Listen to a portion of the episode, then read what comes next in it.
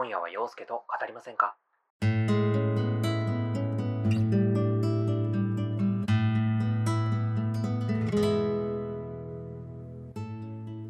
こんにちは、こんばんは、おはようございます。陽介です。この番組、今夜は陽介と語りませんかは、どちらかというと普段は聞き役な、関西在住、30歳、ゲイの僕が、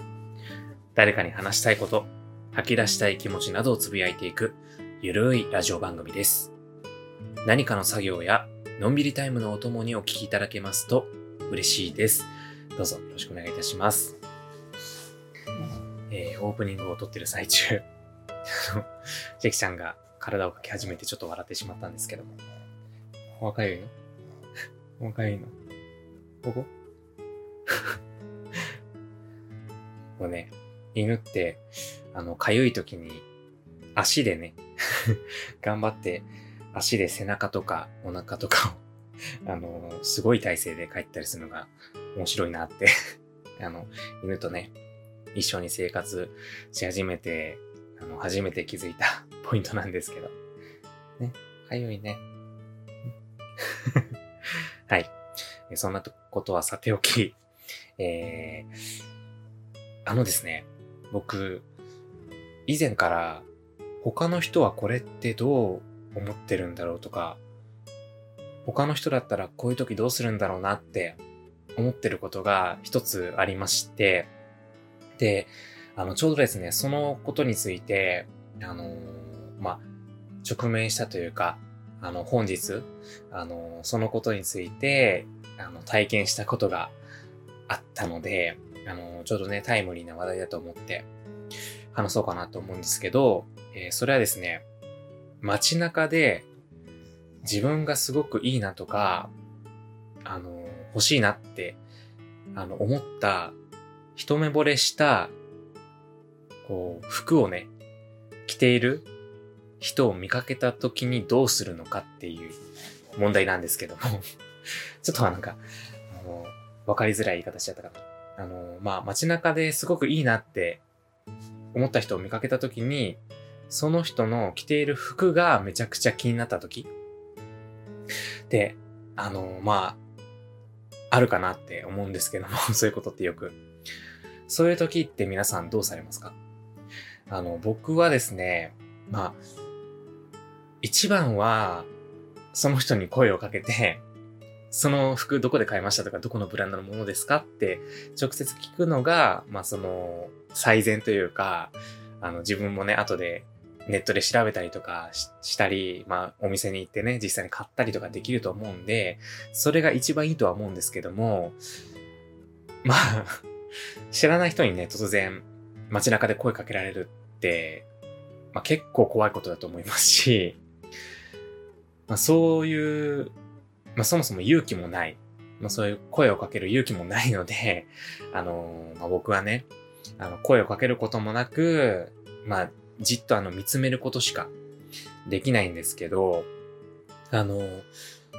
今日もですね、あの、そういうことがありまして、本日はお休みだったんですけど、まあ、病院に行ってきて、まあその帰り道に電車に乗ってる時に、こう、ふと、えー斜め前ぐらいに座ってる人を見た時に、あ、すごいいいなって思って、まあ、すごく全体的に雰囲気とかがすごく好きだなって思って、まあ、あのなんだろう、斜め前に座っていたので、直視するわけではなくて、ちょっとなんか横目に見る感じだったんですけど、あの全体的に自分の好みに近いというか、まあタイプというよりかは自分がこうなりたいなっていうコーディネートだったりスタイルをされている方で、あ、すごくいいなって思ってたんですけど、なんせこう、向かいの席だし、ちょっと、まあ、斜めだ、斜め横だったので、ちょっと遠目に座ってたから、なんかブランドのロゴとかもはっきり見えない感じ、ギリギリ見えるか見えないかぐらいの距離にいたので、あのーまあ、最終的にどこのブランドのものだったのかっていうのは確認できなかったんですけど、あの、そういう時になんかもうちょっと行動力があったらなって、なんか、まあ、不自然になっちゃうのかもしれませんけど、ちょっと席を立って、なんか、もうすぐなんか、次の駅降りますよみたいな感じで、ドアの前にね、あの、立ちに行くついでにちょっとチラ見するとか。まあ、あとはまあ、こう、もし目があった時に変な顔をされることを怖がらずに、こう、凝視して、こう、じっと見つめて、どこのブランドのものだろうとかいうのをちゃんと見定めるっていうのをできたらいいなとは思うんですけど、まあなんせ、こう目があった時に気まずかったら嫌だなとか なんだこの人って思われたらどうしようと思って、なかなか業種もできずに、ああ、いいなって思って、こう、指くわえて見てただけで終わってしまったんですけど、皆さん、そういう時どうされてますか？なんか、まあ、来られる側は恐怖だと思うんですけども、そう、見かけた時に、どこのブランドのものですかっていう風に聞ける勇気を持ちたいなって、うん、思いました。なんか、あの、僕の友達は、あの、すごい、そういうのって声かけられるタイプらしくて、あの、街中で見かけたら、それすごい可愛いですね。どこのブランドですかっていうのを、すごい臆することなく聞けるらしくて、それが本当にすごいなと思って。うん、まあ、それを聞いて実践したいなと思いつつも、今日は、うん、まあ、今日はてか今日も、声をかけることはできなかったので うん。他の方はどうされてるのかなと思って、なんか、あのー、いい塩梅に、その、気になる服の出所を 知る、ね、方法はないですかと思って、はい、お話しさせていただきました。うん。まあ、ないか。直接聞くしかないかな。うん。まあ、そんなことがありました。話のまとめ方が下手なんですが、えー、そんな感じで、えー、今回も、えー、ゆるく喋っていけたらなと思います。あなたは今、どんな場所で、どんな時間に聞いてくださっていますか？今夜だけとは言わず、ぜひ朝やお昼にも聞いてくださいね。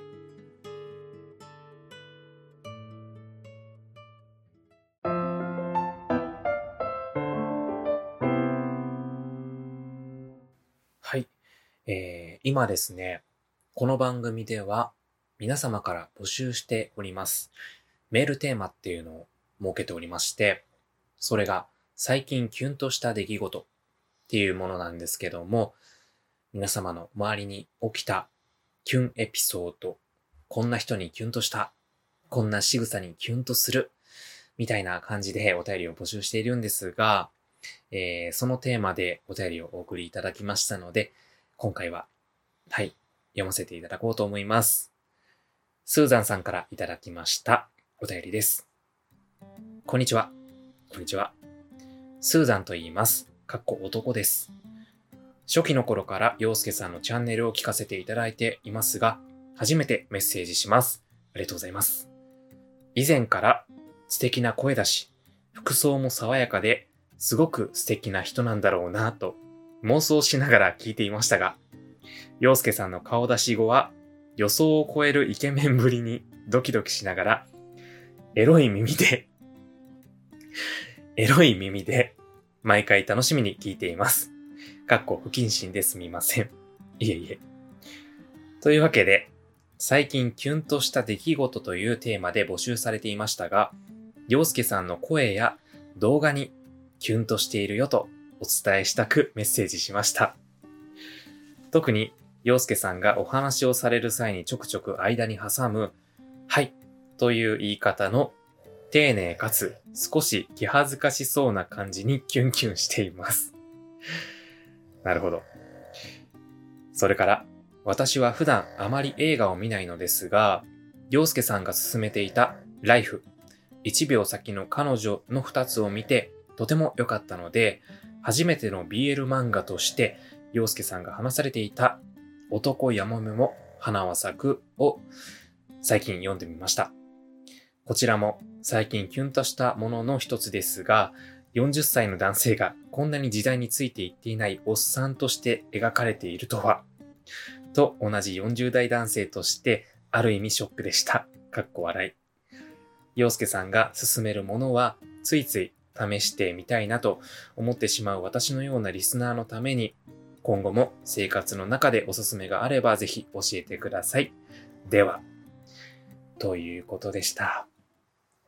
えー、スーザンさん、ありがとうございました。すいません、ちょっと途中ね ちょっとあの、自分に対する、あの、僕に対していただくお便りとして、まさかの内容だったので、ちょっとあの、笑ってしまったんですけども、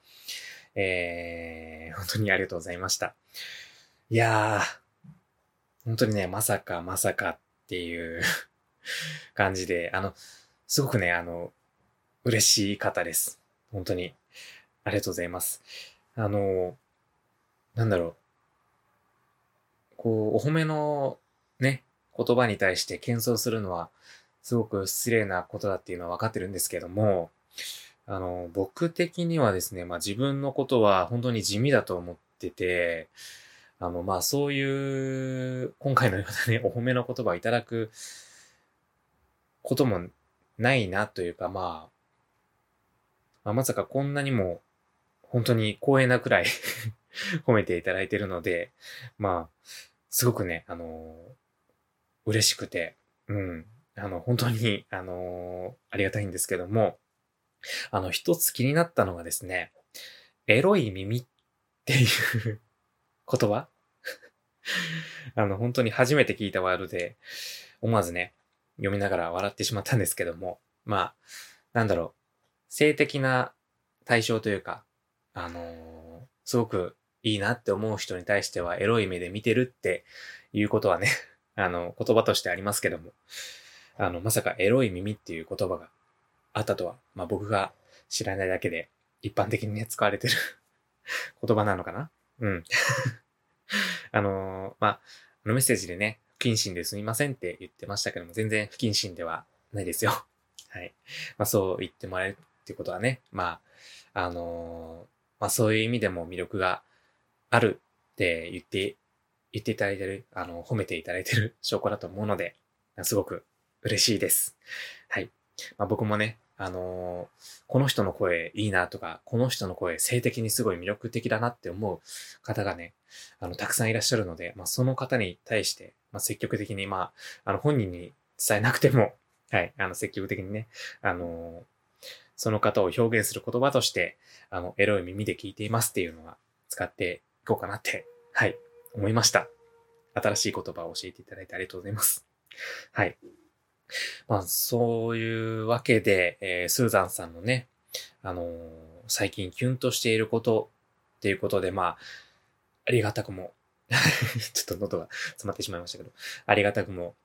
僕のことを、はい、いろいろと言ってくださってて、あの、ちょっとね、分析的なことまで していただいて、ねえまあ、はいっていうのをね、あの、僕がはいっていうことに対して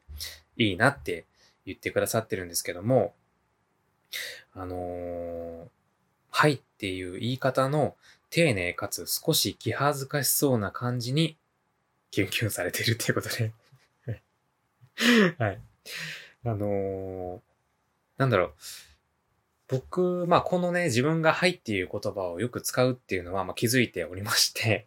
あの、まあ、喋ってる時に無意識には使ってるんですけども、まあ、こうやってね、あのー、ラジオを配信する身になって、あのー、自分の会話をね、あのー、収録するようになってから、無意識に、まあ、言ってしまう言葉って多いなっていうのに、まあ、気づいてて、まあ、その、はいっていうのもそうなんですけども、えーとか、あとは、あのーとか、このーとか、まあとか、まあ、そういうなんか、あの、今もあのって使っちゃってるけど、なんか、喋ることを、こう、なんだろう、考えてるときに、つなげの言葉として、あの、使ってしまってるんですよね。なんかそれって、僕自身はなんか、もう今もほんとなんかとか、あのとか、なんだろうとか使ってしまってるけど、もうそれは本当にできれば使いたくないなって思ってて、うん、なんか ダメだ。使ってしまう。あの、ラジオの DJ の人とかって、そういう、まあとかえーとかっていう、つなぎの言葉って全然言ってないんですよ。ラジオとかって、こう、あのあまり意識せずに聞いてるとそういうことって、なんだろう。あのあんまりね、印象に残らないと思うんですけども、改めてラジオ DJ の人の会話を聞いてると、もう全然そういうまあとかえとかっていうのを使ってなくて、すごいなって、本当に感心してるんですけども、僕自身は本当につなぎ言葉っていうのを結構多用してしまってるので、もうつなぎ言葉なくしたいと思って、最近は結構意識して頑張って 喋ってるんですけども、やっぱりね、使ってしまうんですよね。うん。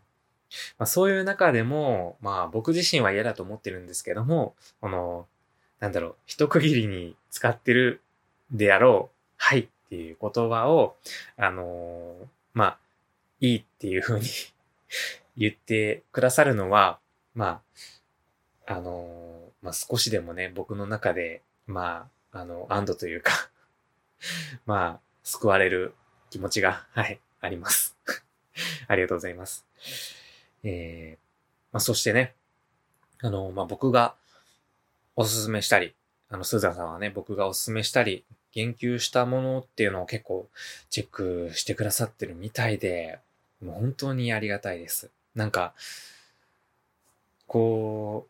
う、ね、あの、大物の YouTuber の方とか芸能人の人とかが、あの、使ってるものとか、スキンケアとかって、もうたくさんの方が知りたいと思うんですよね。まあ、そんな中で、あの、全然ね、あの、知名度とか、あの、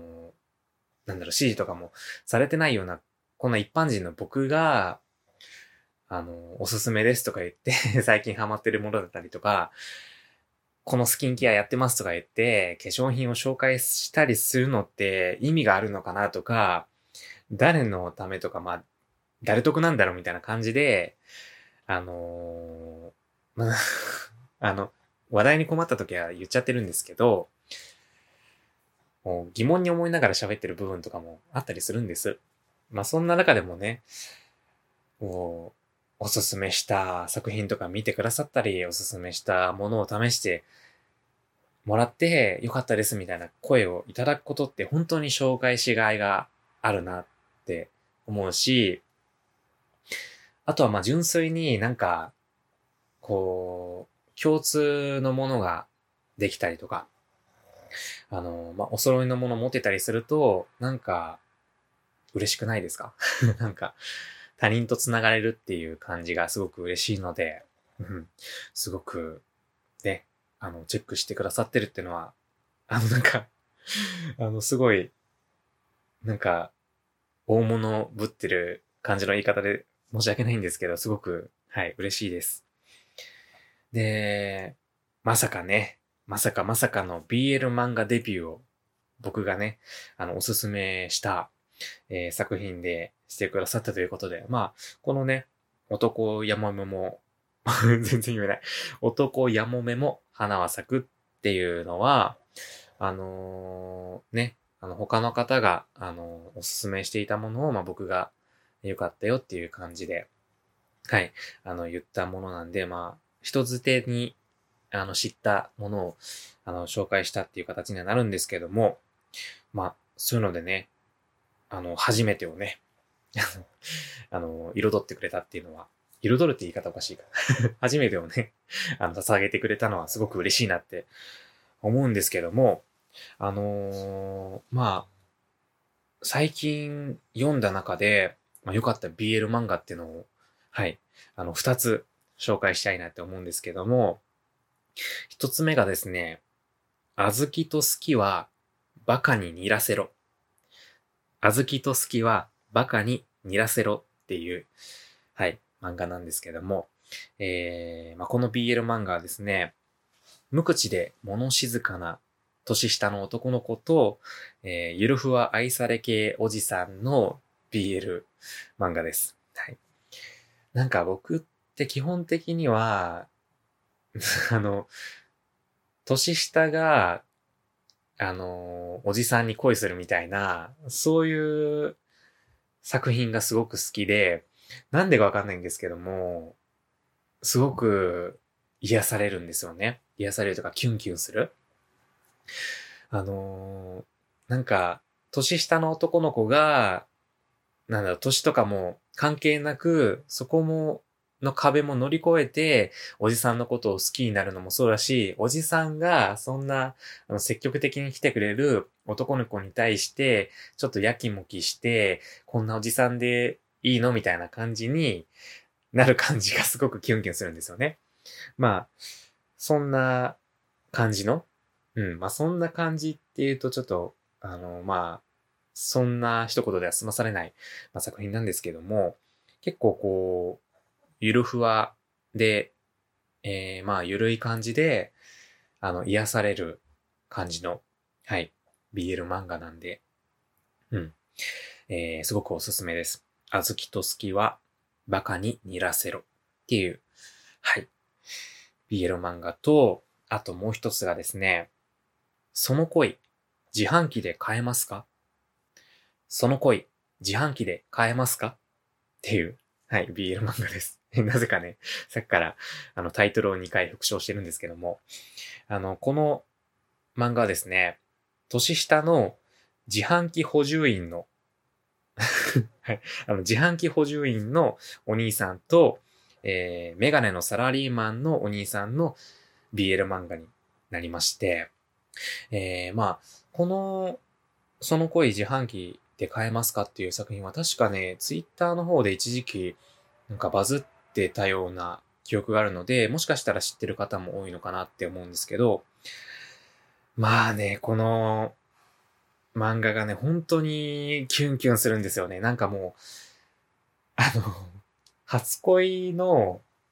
学生の恋愛を見てるようなもどかしさというか、あの、なんだろう、本当に、キュンキュンするんですよね。あの、一応大人の恋であるんですけども、初めての恋愛みたいな甘酸っぱい感じの、うん、恋模様が描かれた BL 漫画で、これは本当に、あの確か今1巻から2巻まであると思うんですけれども、すごくすごくキュンキュンするので、このその恋自販機で買えますか？の、ね、あの漫画、もう見てほしいなって思います。この2冊はね、本当に、あの、さっきの小豆とスキーはバカに寝らせるもそうなんですけど、その声自販機で買えますかも、割とこう、性描写とかもあまり露骨ではなくて、どちらかというと結構そこはさらっとしてて、えー、まあ、どちらかというと、この恋愛的な描写を重視した、かつ、まあ、ドロドロとかしてない、まあ、ゆるっと、ふわっと、キュンキュンと、さらっと見れるような、そんな、はい、あの、癒される。キュンキュンもするし、癒される。はい、BL 漫画になってるので、えー、ぜひね、BL 漫画デビューを飾った、スーザさんに読んでいただきたい。えー、あずきとすきはばかにいらせろと、その声自販機で買えますか？この2冊、はい、見ていただきたいなと思います。はい。えー、そしてですね、あのー、まあ、すごいね、あのー、おすすめをしているものをね、チェックしてくださってるっていう言葉に甘えて、えー、もう一つね、ちょっとおすすめしたいなと思うんですけども、まあ、最近見た映画の中ですごいいいなって思う映画がありまして、まあ、この作品は今年のね、あのー、アカデミー賞の、まあ、作品賞を受賞した作品なので知ってる方も多いかなと思うんですけども、えー、コーダ愛の歌っていう、はい、あの映画がありまして、えー、まあ、この映画はですね、まあ僕は公開してからまあすぐに見に行ったんですけども、あのー、主人公の女の子がいまして、その子がまあ高校生ぐらいの女の子なんですよね。で、まあその子がすごく歌うことが好きで、えー、すごいあのー、まあ、とあるきっかけで、あの、まあ、歌うことを進路に考えて、まあ、その道に進みたいって思うんですけども、あの、その子の家族が全員耳が不自由な老和者の、えー、家族なんですね。まあ、その子以外が、まあ、全員耳が不自由で、まあ、その家族も支えなきゃいけないよなっていうことで、その夢を諦めようかなっていう気持ちと、でも自分の夢も叶えたいっていう、その葛藤だったりとか、まあそこ、そのね、あの、その子の進路をめぐって、まあ家族の中での、まあ、いざこざもあったりとか、まあそういういざこざも乗り越えて、あの、家族もね、あのー、まあ強くなっていく。うん。まあ耳が不自由っていう面ですごく、あの、生きる上で怖いことだと思うんですけども、コミュニケーションがしづらかったりとかして、まあ、そういう中でも、家族のために、あの、家族のためを思って、自分も強く生きていくみたいな、まあ、そういう、まあ、家族愛も見れるし、まあ、人の温かさもそうだし、こう、この作品を見て、あ、自分もこういう風になりたいなって思う？うん、なんか自分の生き方もすごい考えさせられる。うん。すごい温かさもありながら、感動もあるし、もう自分自身に対しても、なんかいろいろと問いかけて学びがあるような、まあ、そんな、はい、すごく、まあ、うん、感動っていうと、一言で言っちゃうと、うん、なんか嫌だなって思うんですけど、本当に感動できる、うん、映画です。コーダ愛の歌。っていう映画があって、まあ、もしかしたらね、もう配信もされてたりも、うん、するんじゃないかな。なんか結構ね、洋画って結構公開終わってから配信っていうのが最近すごく早かったりするので、うん、これもね、まだ見てなかったらチェックしてほしいなって思います。はい。えー そんな感じでね、えー、スーザンさん、本当に、えー、お便りいただきましてありがとうございました。もう褒めていただいてね、僕のね、僕の中の自己承認欲求。え、自己承認欲求？違うか。えー、承認欲求が、もうすごくね、今、満たされた状態で、もう本当に、あのー、ね、満足しております。はい。本当に、あのー、嬉しいお便りありがとうございました。まあ本当に、本当にしか言ってないけど、うん。なんかこれからもね、あのー、まあ、なんだろう、すごく今僕がね、欲しちゃってる感じになっていますが あの、あれ？どうしたの？ダメ。ダメよ。ダメ。何もいないよ。てきちゃん。ちょっとね、なんか、物音がすると、なんか、番犬的な血が騒いで吠えてしまうんですよね 突然、ゼキちゃんが吠えてしまいました。そしてそのまま水を飲みに行きました はい。というわけで というわけでということで締めに入るんですけども、本当に、あの、まあ、これからもね、あのあのー、まあ、おすすめしたものとかチェックしてもらえたらなと思いますし、えー、またね、あの、スーザンさん自身のこととかも、なんか、聞かせていただいたらなと思いますので、はい。また、あのー、お便りいただけますと嬉しいです。よろしくお願いします。そろそろお別れの時間がやってまいりました。今回もお付き合いいただきまして誠にありがとうございました。この番組、今夜は陽介と語りませんか？略して陽方では、皆様からのお便りやメッセージ、コメントなどをどしどしお待ちしております。今募集中のメールテーマは、最近キュンとしたこと、あなたの身の回りに起きたキュンエピソードや、えー、こんな仕草にキュンとする、こんな人にキュンとするなど、えー、様々なキュンエピソードをお待ちしております。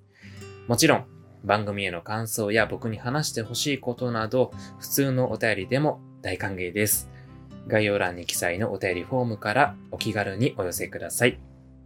そして、ツイッターでいうハッシュタグ、ツイッターでハッシュタグ、洋方をつけての感想ツイートもお待ちしております。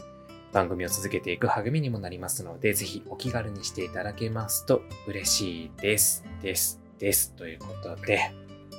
はい。えー、今回のエンディングは、食べるコーナーです。イェーイ。はい。えー、ちょっとね、話すネタがないので、まあ、最近ハマってるというか僕が好きなものね、まあ、紹介していこうと思うんですが、えー、今回ご用意しましたのが、えー、モヘジの塩けんぴです。はい。まあ、これがですね、まあ、あのー、カルディっ、はい、僕はね、カルディで買ってるんですけど、まあ、どこにでも置いてるのかな？ちょっとわかんないんですけど、はい。まあ、カルディに行ったら置いてると思います。はい。えー、塩の効いた甘辛味ですってパッケージに書いてますね。あの、僕、もともと芋、さつまいもはもともと大好きだったんですよ。でも、まあ、もともと食べるって言ってもスイートポテトとか、あとはまあ、芋味のね、まんじゅうとか、まあそういう系？そういう系ってなんで、どういう系だ？あの、まあそういう結構、あのー、柔らかい系っていうんですかね？スイーツとか、まあそういう系を結構食べたんですけど、あのー、まあ、い芋けんぴ。芋けんぴは、あの、つい最近になって食べるようになって、なんで今までこれ食べてなかったんだろうってぐらい、もう本当に芋けんぴの虜になってしまいまして、あのー、なんだろう、自分の中では割と芋けんぴっていうと、あのー、これ知ってる人いるかな？あのー、芋けんぴのイメージって、あのとある少女漫画で、芋けんぴ髪の毛についてるよ、カリっていう。なんか主人公の女の子の芋けんぴを髪の毛から取ってパリって言って食べるっていう、あの、ギャグみたいな少女漫画が一時期話題話題になって、なんかそのイメージ、ちょっとなんか面白いイメージを持っていたんですけど、まあ本当にいざ食べてみると、すごく美味しくて、まあその中でもこのね、あの、カルディで買えるモヘジの塩けんぴっていうのがすごく、はい、美味しいんですよ。はい。なので、えー、この美味しさを、この生でね、実際に食べながら伝えていこうと思います。チェキちゃんが集まってきました。チェキちゃん食べれないよ、これ。はい。それでは、えー、モヘジ塩けんぴいただきます。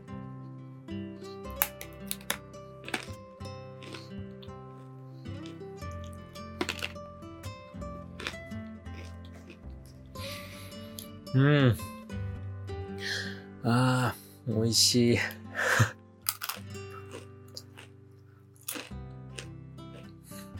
何も言わずに日本も 入れちゃったけど、口の中にもうね、この甘み？この芋の、芋けんぴの甘みに、あの、いい加減で塩味、塩味が加わってるこのバランス、もうたまらないですね。あとは、この塩けんぴって、割とこう、芋けんぴの中では、食べやすいというか、あまり硬くない。硬すぎず、でも柔らかくない。カリカリでもこう、サクッとこう、噛める感じが食べやすくて、本当にこう、口の中にポイポイポイポイ入れまくって、いつの間にか一袋食べ終わっちゃってるくらい本当に美味しい、はい、芋けんぴです。本当にね、これ美味しくて、155g 入ってるんですけども これ 155g で、えー、100g あたり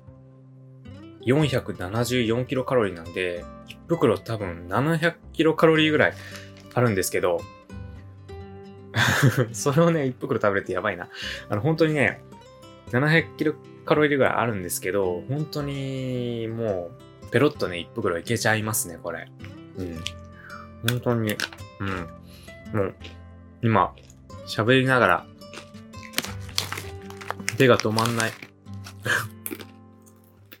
うん。本当にすごく美味しいので、カルディに行って、このモヘジの塩けんぴ、もし食べたことがない方いらっしゃいましたら、ぜひ食べてみてください。今ね、すごい食べてる横で、チェキちゃんがすんごい見てる。後でね、後でね、お芋さん食べようね。あの、犬用のね、あの、柔らかいお芋さんがあるの あるのでそれを後であげようと思いますで、これ、ね、こうやってあの、お菓子とか食べてると、この間、チェキちゃんがずっと凝視してくるので、食べづらいんですよね。本当に。なんか罪悪感がある。生まれてしまうので。うん、後でね あの、チェキちゃんのね、あの、願望の視線に耐えられないので、えー、この辺で終わりたいと思います。はい。えー、というわけで、えー、最後までお聞きいただきまして、ありがとうございました。えー、ここまで、洋介がお届けいたしました。さよなら。最後に食べながら、お別れしたいと思います。うん。美味しい。